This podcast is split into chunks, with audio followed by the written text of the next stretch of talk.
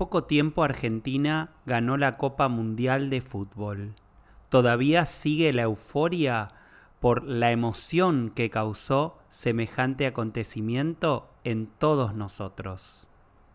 Este episodio está dedicado a entender el más allá del fútbol, a que junto a un psicólogo deportivo podamos analizar las emociones de los futbolistas que llevaron a cabo semejante hazaña.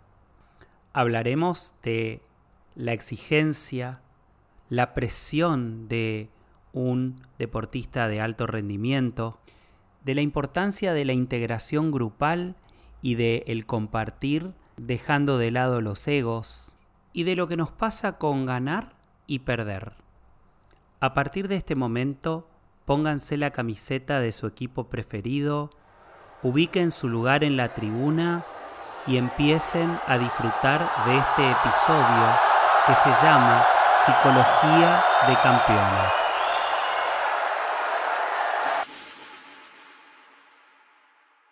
HDP Hora de pensar.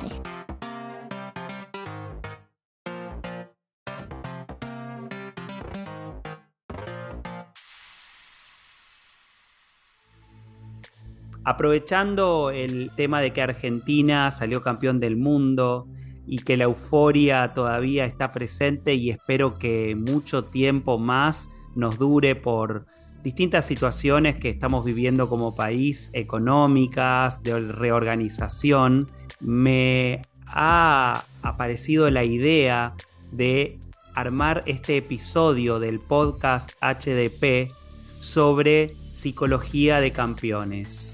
Y la verdad es que me puse a investigar en redes y aprovechando la maravillosa oportunidad que tiene este mundo virtual, me encontré con alguien que está bastante lejos de donde estoy yo en este momento en Buenos Aires. Está en España y quiero presentarlo diciendo el nombre simplemente para dejar que él nos cuente quién es. Así que con ustedes, Asier que es psicólogo deportivo.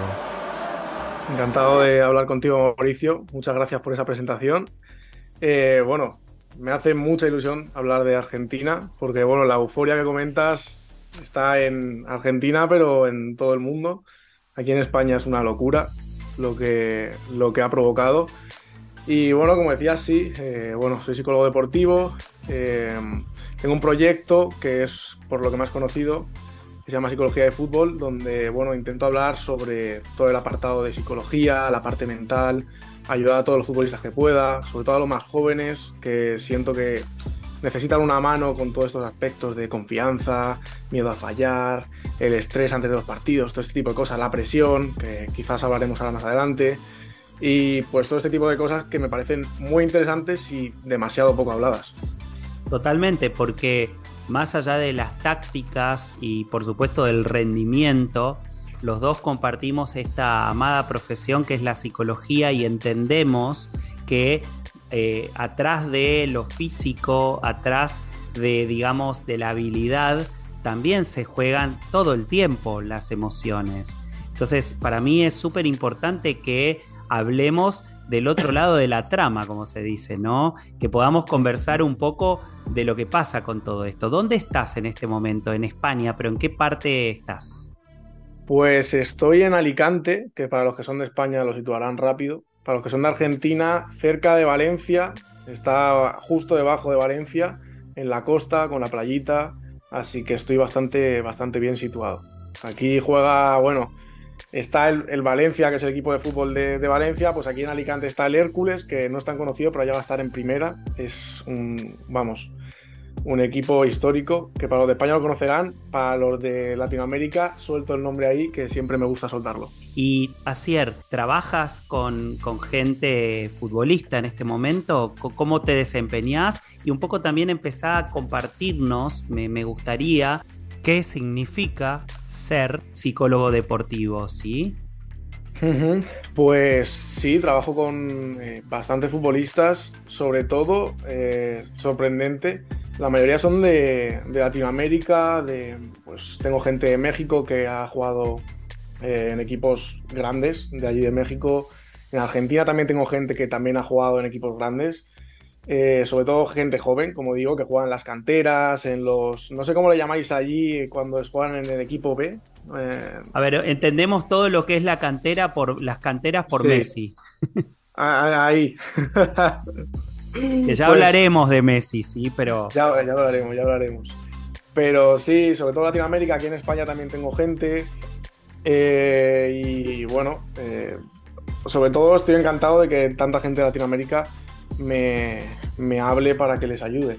Eh, ¿cuál ¿Qué me había preguntado también? Te había preguntado qué, a qué se dedica un psicólogo deportivo, mm. cómo trabaja, qué hace. Pues em, normalmente suele situarse dentro de un club y dentro de ese club ya según le vayan pidiendo va haciendo funciones. Ayuda eh, a un equipo, a otro, a un jugador pero en mi caso los, lo hago pues, de forma independiente, depende del jugador y sus necesidades. El jugador eh, normalmente viene con una preocupación que es eh, X, en muchos casos es tengo baja confianza, tengo poca motivación, tengo... Todo eso normalmente se suele ver afectado en el rendimiento, que es lo que a los futbolistas, siendo sinceros, más les preocupa. Eh, estoy jugando peor que nunca y quiero arreglarlo. Por eso suelen venir. Y la forma de ayudarles es, bueno, depende del caso, pero mediante técnicas, formas de, ayudarle que se den cuenta de cosas que, vayan cambiando eso poco a poco, sobre todo. Que sepan que no es algo instantáneo. Eso es lo que, lo que suelo intentar, como en psicología, vamos. Al final es un proceso, es una transformación, no es algo instantáneo, no somos bomberos, no llegamos y apagamos el fuego y nos vamos. Que tú ya lo sabrás, vamos, mejor que nadie. Totalmente, yo lo que creo justamente es que y, esto lo trabajo yo con mis pacientes también en, como psicólogo clínico, ¿no? Eh, quien viene a querer lograr algo rápidamente es como una comida que puede tener los mejores ingredientes, pero que si uno no le da el tiempo de cocción suficiente, sale horrible, ¿no? y, digamos, si realmente tienes buenos productos, tenemos que cocinarle, darle las dos horas de horno y aprovechar ese producto. Imagino que con gente de, alto rendimiento, de alta competencia, también pasará lo mismo, ¿no? Sí, sí, sí, sí. Además son gente muy autoexigente, tiene mucho, muchas ganas, mucha ambición y cuando no consiguen las cosas, cuando pierden partidos, cuando fracasan, aunque esa pregunta esa palabra no me termina de gustar, eh, se frustran muchísimo. Entonces, em, esto que acabas de decir, de darle el tiempo de cocción, que todo lleva su tiempo y que comprendan todo esto, es bastante, bastante importante. Si no, vamos, desde lo más importante, yo diría. HDP, hora de pensar. Ahora, hablando un poco de lo que pasó con Argentina, ¿no? Yo como psicólogo inevitablemente, y lo dijimos al principio del episodio, eh, observo la parte emocional. Y creo que, por supuesto, hay una cuestión deportiva y una cuestión de habilidad, pero por otro lado, eh, me gustaría que conversemos, ayer sobre cómo se fue gestando este logro del campeonato mundial, ¿no?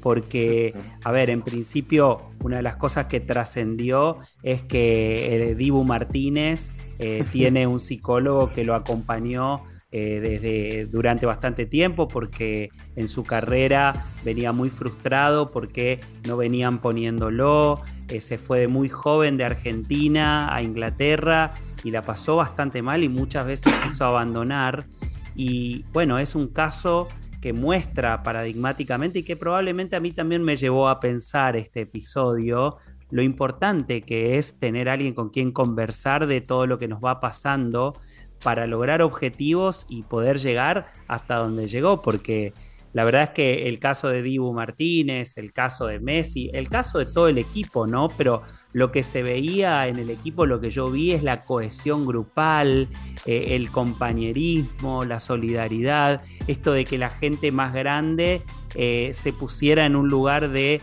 acompañar desde la experiencia a los más jóvenes, porque en definitiva tres o cuatro que son como de la vieja camada, eran como una especie de padres de los más chicos, ¿no? Que incluso acá en Argentina se hablaba mucho y aparecieron muchos memes de, los grandes llevando de las manos a los otros chiquitos, ¿no? Como, como una manera también, porque eran eh, aparecieron videos de ellos eh, viéndolos jugar y teniendo la ilusión de alguna vez jugar con ellos, ¿no? Y que finalmente se dio. Entonces, ¿qué pensás de toda esta épica y, de todo esto que te fui compartiendo?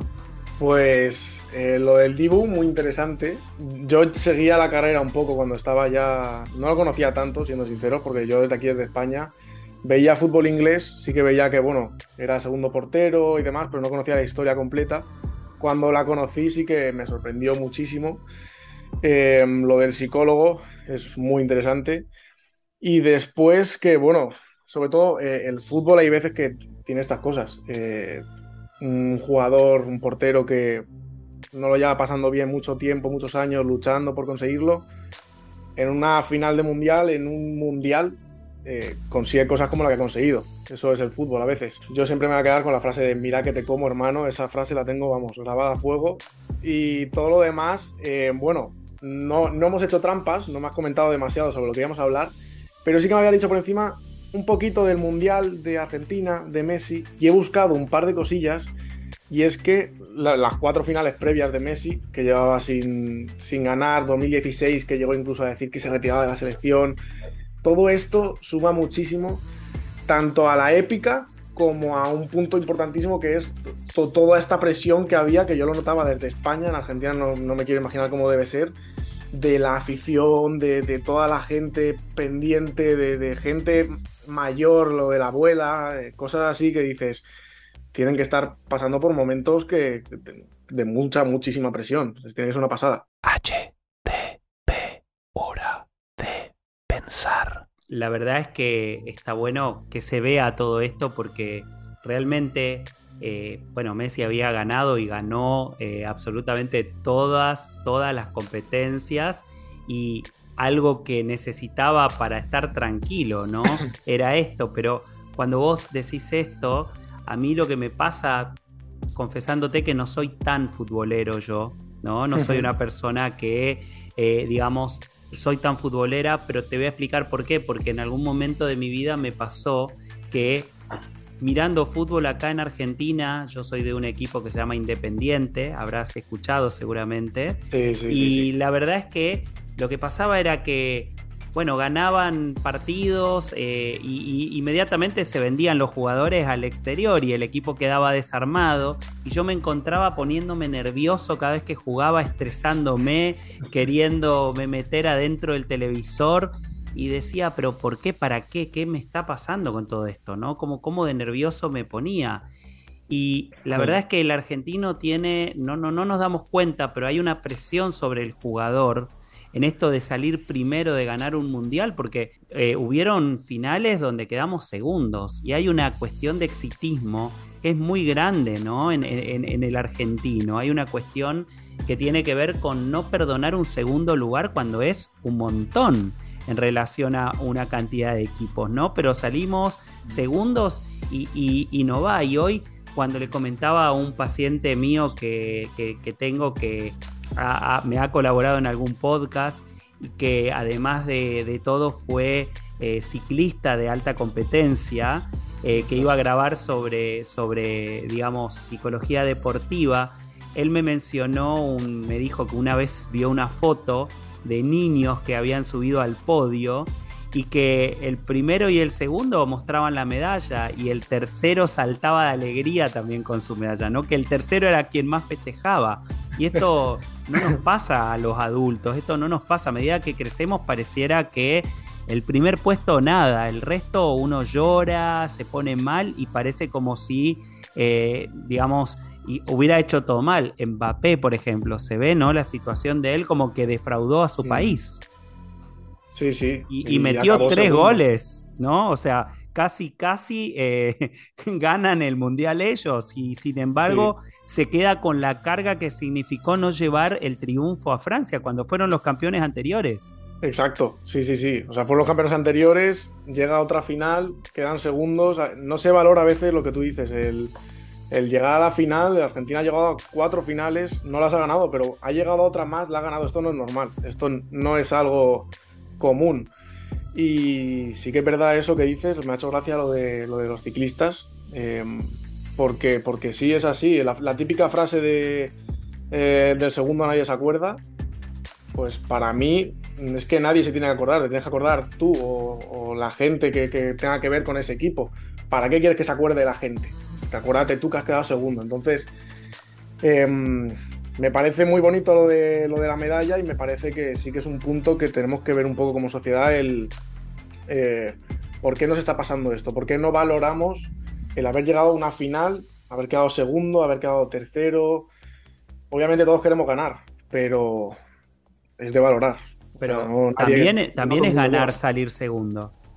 Exacto. No, digo, perdemos el trofeo final, pero digo, eh, la verdad es que, eh, digamos, pareciera al otro día como si no valiera nada. Y, cuando vos decís qué nos pasa como sociedad, bueno, tiene que ver con esto del exitismo, ¿no? Esto tiene que ver con eh, también la expectativa que se pone ahí, en especial en Argentina, me parece, y vos me dirás allá en España, pero acá hay como puesto en el fútbol casi como una cuestión de salvarnos y, sacarnos de todos los problemas, ¿no? Es como que en ese, eh, socialmente, a nivel político, eh, estamos separados entre un partido y otro, eh, digamos, todo el tiempo peleando, se, se habla de la grieta, y en cambio en el fútbol todos somos argentinos, habrás visto imágenes de la gente yendo a festejar como nunca se ha visto la cantidad de gente que estaba y a pesar de que colapsó todo lo que es seguridad, realmente, digamos, no hubo disturbios, hubo una autogestión de, la sociedad para festejar, que es admirable, porque con situaciones así, a ver, cuando los musulmanes van a la Meca, por ejemplo, siempre hay estampidas de personas, ¿sí? Y hay muertos por las estampidas. Acá hubo una situación de festejo masivo donde hubo un par de muertos porque se subían a lugares que no correspondían y se caían, por supuesto, pero mm. la gente en general fue un festejo absolutamente cohesionado, con, toda esa alegría y que podría haber terminado muy mal. Y se dio mágicamente esta, esta situación eh, que tiene que ver, digamos, ¿no? con, algo de la euforia. Sí, esa, palabra me ha gustado mucho, mágicamente. Es como lo que envuelve a todo lo que ha pasado con Argentina. Mágicamente ha pasado un montón de cosas, como lo de la celebración, que demuestra que Argentina es un país que, si quieren, ha tenido que llegar el fútbol para demostrarlo, pero si quieren se pueden unir todos para llegar a, un punto sano y, y bonito. Pero con Argentina, en cambio de, España, sí que me da la sensación de que desde el primer partido que se iba a jugar en el Mundial, el objetivo y lo que tenían que hacer sí o sí, si no era un fracaso absoluto, era ganar la final, no llegar a acercarse, no, no, ganar.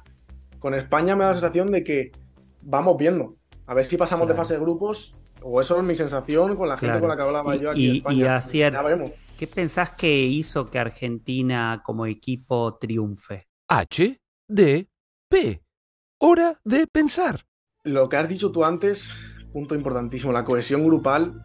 Eh, me parece que lo que ha hecho tanto Scaloni como el cuerpo técnico, como jugadores, como has dicho tú, importantísimos, como supongo que Messi habrá sido importantísimo, Di María, con, con galones ya, con años a las espaldas, con experiencias en las que han perdido muchas finales, pues al final esa gente es la que al final tira del carro, y con la experiencia y todo. Entonces, cohesión grupal, eh, que es, muy fácil de decir cohesión grupal, pero envuelve a muchísimas cosas que no son tan fáciles de conseguir. Hay grupos que, que, se quedan por el camino, hay gente que intenta esa cohesión grupal y no lo consigue, y es ese sentimiento de familia, de unidad, de darlo todo por el de al lado, pero a un nivel llevado al que hemos visto en Argentina, al de Rodrigo de Paul, al de eh, vamos, todos. O sea, una, pasada. a ver, lo que, lo que yo de afuera eh, vi es como que había amistad. Como que había un compartir que iba más allá de, del ego personal, ¿no? Porque los mm. chistes, obviamente, digo, estaban las cámaras ahí y bueno, eh, digamos, es lo que pasaba también sabiendo que estaban siendo filmados, pero se mm. veía esa espontaneidad eh, de, ese amiguismo, de estar jugando al truco, que es, un juego que es muy argentino, de cartas, eh, tomando mate, compartiendo, digamos, de una manera divertida el entrenamiento, con complicidad, que yo creo que muchas veces eh, en esta cuestión de ser famosos, de ser personajes, ¿no? Hay una cuestión como que, no se da, pero que, digamos, en mi opinión, en algún punto eh, me, pareció fundamental. ¿Vos sabés si tenían un psicólogo en el equipo? ese dato no lo tengo. ¿Vos, vos lo sabés a esto? Eh, tampoco lo sé, no, no lo he investigado demasiado, no lo sé del todo. Sé que hay un psicólogo deportivo muy famoso ya en Argentina, pero no tengo del todo claro si, ha intervenido en la selección. Marcelo Roffé, pero no tengo claro. Sé que ha trabajado con Messi en algún momento de su carrera deportiva, con algún otro jugador de la selección. Es, importantísimo. Eh, como psicólogo deportivo ha hecho muchas cosas importantes pero no tengo del todo claro si en esta selección de Scaloni ha, metido un poco la mano. Claro, pregunto esto porque digo, bueno, es notable cómo la cuestión funcionó emocionalmente y tiene que haber alguien que coordine todo esto y que administre la presión, porque esto que vos decís desde el principio, sabían que tenían que salir campeones o nada prácticamente, ¿no? Y hay algo ahí que inevitablemente, aunque ellos quieran encapsularse, se cuela, ¿no?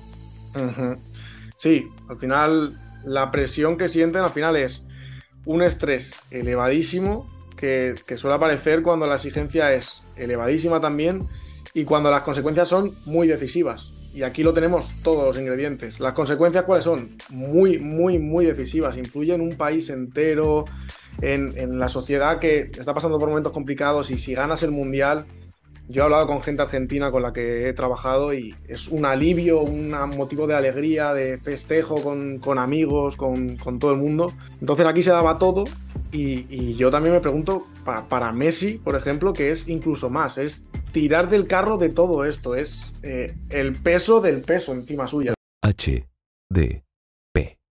Hora de pensar. Otra de las cuestiones de las que quería que conversemos es acerca de las emociones que sufren los deportistas de alta competencia. Hablaste de la presión, yo le agregaría la exigencia, le agregaría la ansiedad y, también digo, vamos de a poco, pero digamos, cuando se pierde, ¿qué le pasa a un jugador? Y también cuando gana, ¿no? O sea, me gustaría que desarrollemos, mm. intentemos juntos ver un poco de esto, ¿no? Porque, digo, eh, no cualquiera eh, se banca todo eso que, tiene un jugador y vaya que necesitan entonces un acompañamiento terapéutico como el que vos brindás. Es, muy interesante eso de mirar, sí, eh, al final, si te das cuenta, durante un partido, bueno, ya durante nuestro día a día, las emociones que sentimos son muy cambiantes, cada día habrán cientos, miles de emociones. En un partido es todo eso condensado en segundos, porque eh, pasa esto y en dos minutos eh, ha pasado tres cosas diferentes. Que se lo digan al Madrid o que se lo digan al mismísimo Argentina en la final, que pasaron 20 cosas en, cuestión de minutos.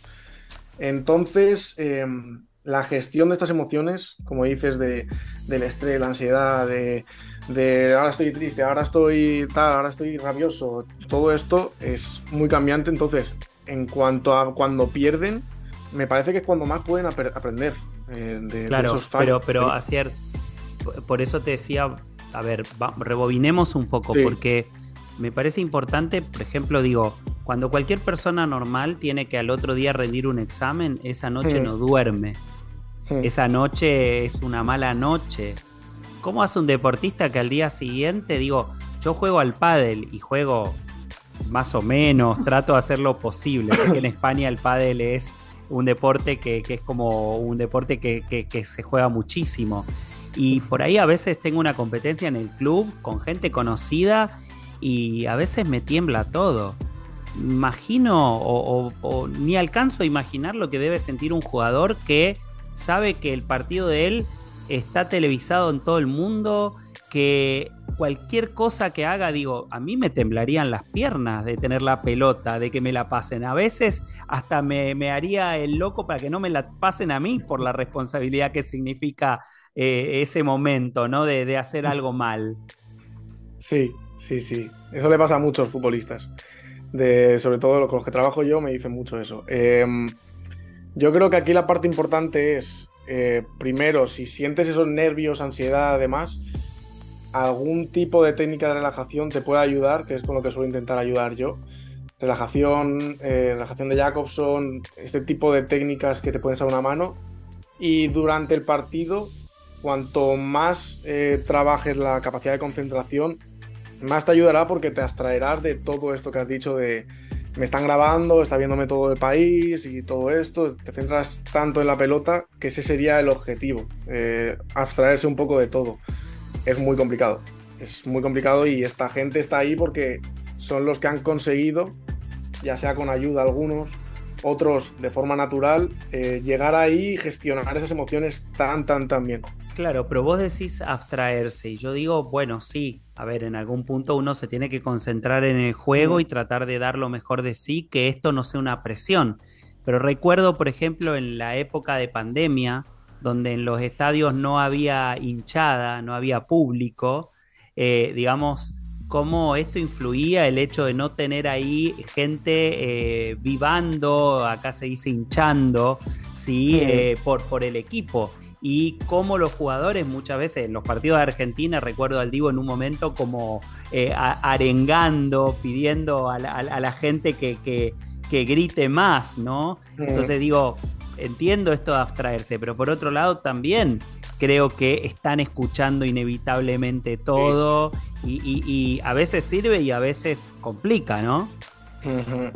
Sí, en ese punto, eh, gente de ese nivel es capaz de estar concentrado cuando tiene que estarlo y de salir un poco para buscar ese apoyo de la afición y demás cuando lo necesita.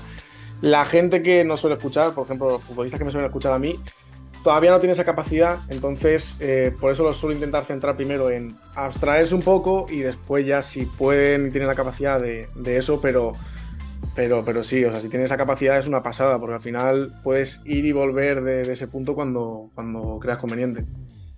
Y con el hecho de perder, quiero, quiero centrarme un poco ahí, porque mm. sé que, por ejemplo, hay, hay, hubo casos de gente que erró penales o gente, en el caso de los arqueros, con la responsabilidad que significa no, eh, no atajar un penal eh, o hacer algo mal, que han tenido problemas, incluso han llegado a suicidarse, digo, qué, difícil, ¿no? Eh, esto.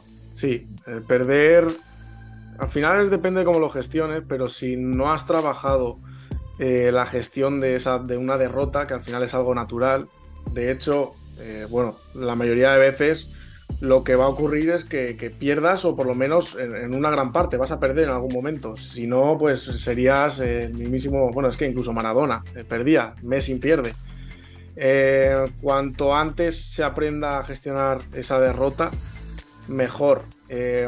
¿Cómo conseguirlo? Pues primero, si tiene la ayuda de un psicólogo deportivo, perfecto.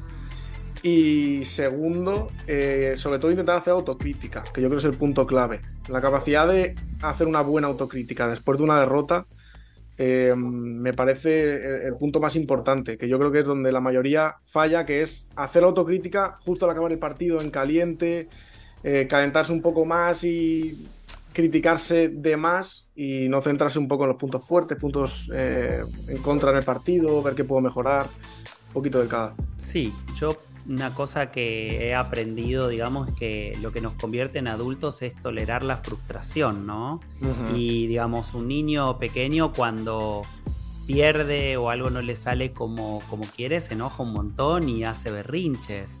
Y realmente creo que alguien en esa situación tiene que aprender a lidiar con la frustración, ¿no?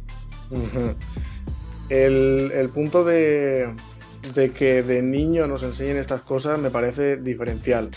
Si desde niños ya nos empiezan a educar en psicología deportiva, ese tipo de cosas, cuando seamos mayores tendremos muchas cosas ganadas. Entonces, eh, yo desde aquí, a toda la gente que nos escuche, yo siempre opto por prevenir antes de curar. Antes de que llegue el problema de, de que ante las derrotas nos frustremos de más y eso nos afecte a unos puntos, eh, vamos, inimaginables.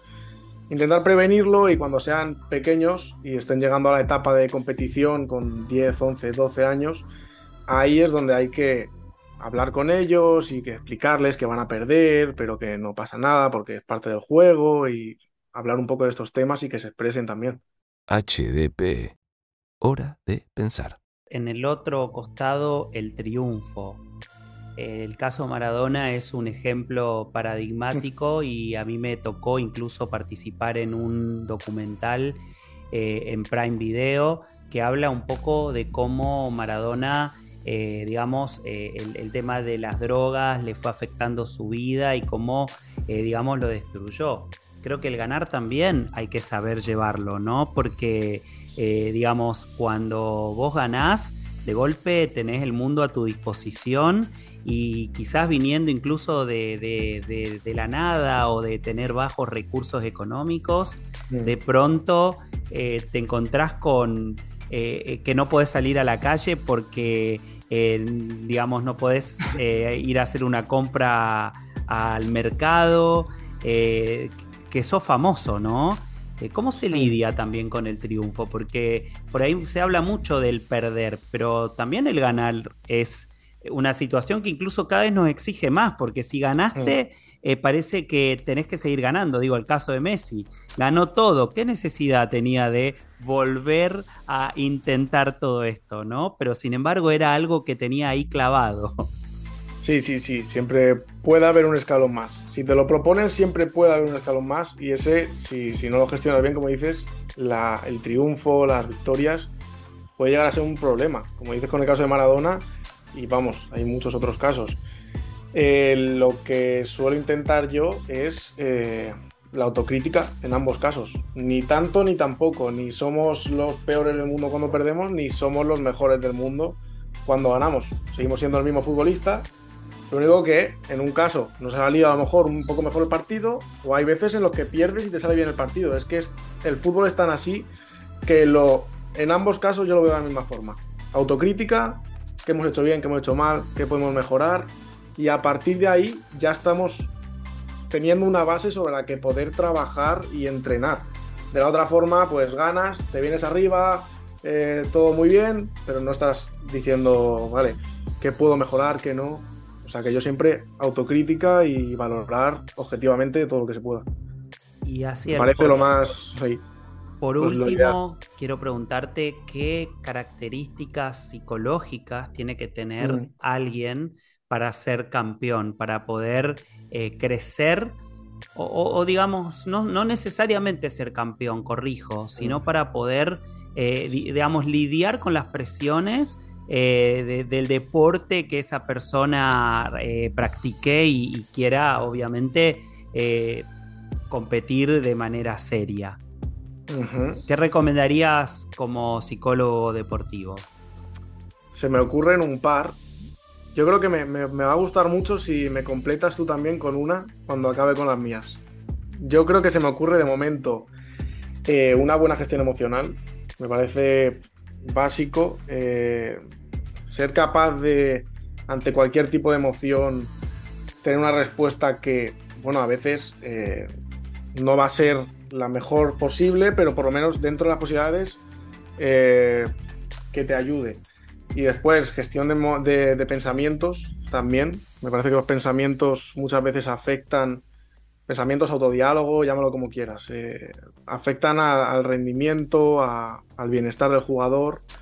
Eh, entonces estos dos puntos me parecen muy claves. Y la motivación. Eh, pondría un montón de puntos, pero yo creo que la motivación, si algún deportista hace un deporte sin motivación, no, eh, os habréis dado cuenta de que no estáis haciendo nada, no sirve de nada. Cualquier persona que haga algo sin motivación se dará cuenta de que ¿para qué hago esto si no, si, no tengo ganas de hacerlo?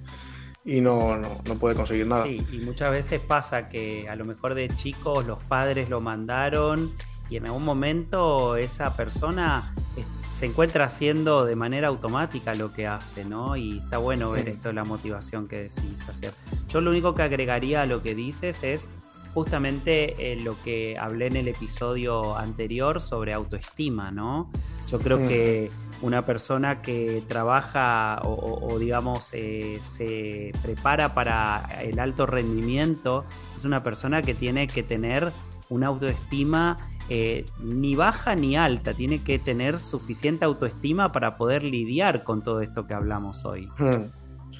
Eso lo, voy a enlazar ya por último, para dejarlo todo cuadrado, con el tema de autoconcepto. Eh, la, la autoconcepción que tiene cada uno de sí mismo al final va relacionada con la autoestima y me parece que trabajar en tu autoconocimiento, en tu autoconcepto, en ver quién eres como futbolista, incluso como persona, te va a ayudar muchísimo y te va a ayudar a tu autoestima, a tenerla controlada y que sea todo bastante sano y te ayude como futbolista. Entonces, yo creo que para por último ya eso es lo que también otro punto clave. Excelente.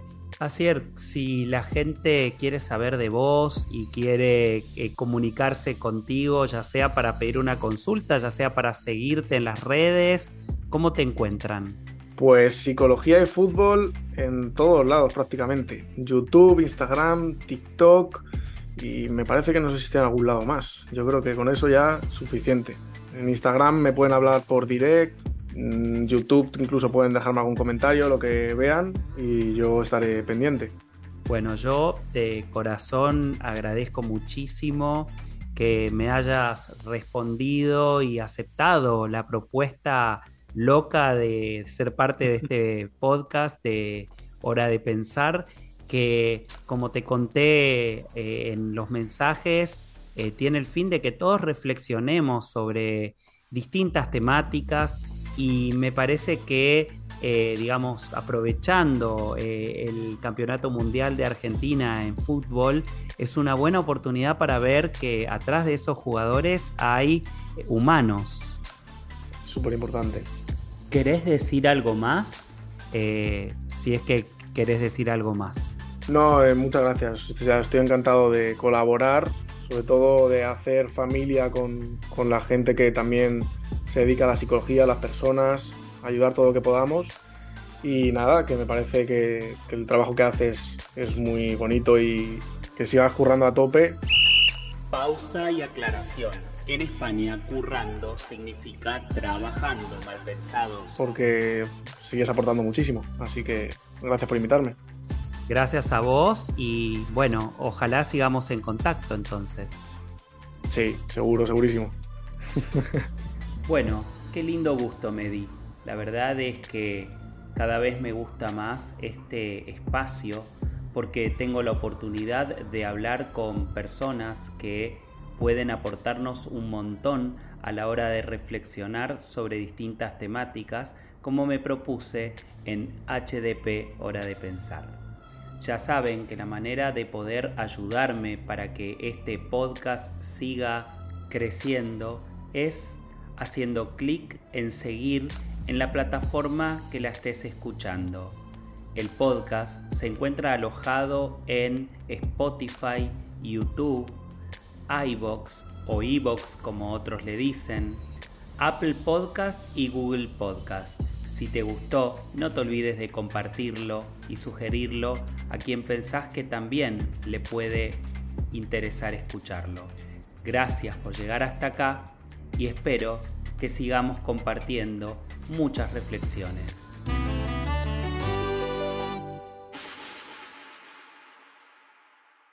HDP. Hora de pensar.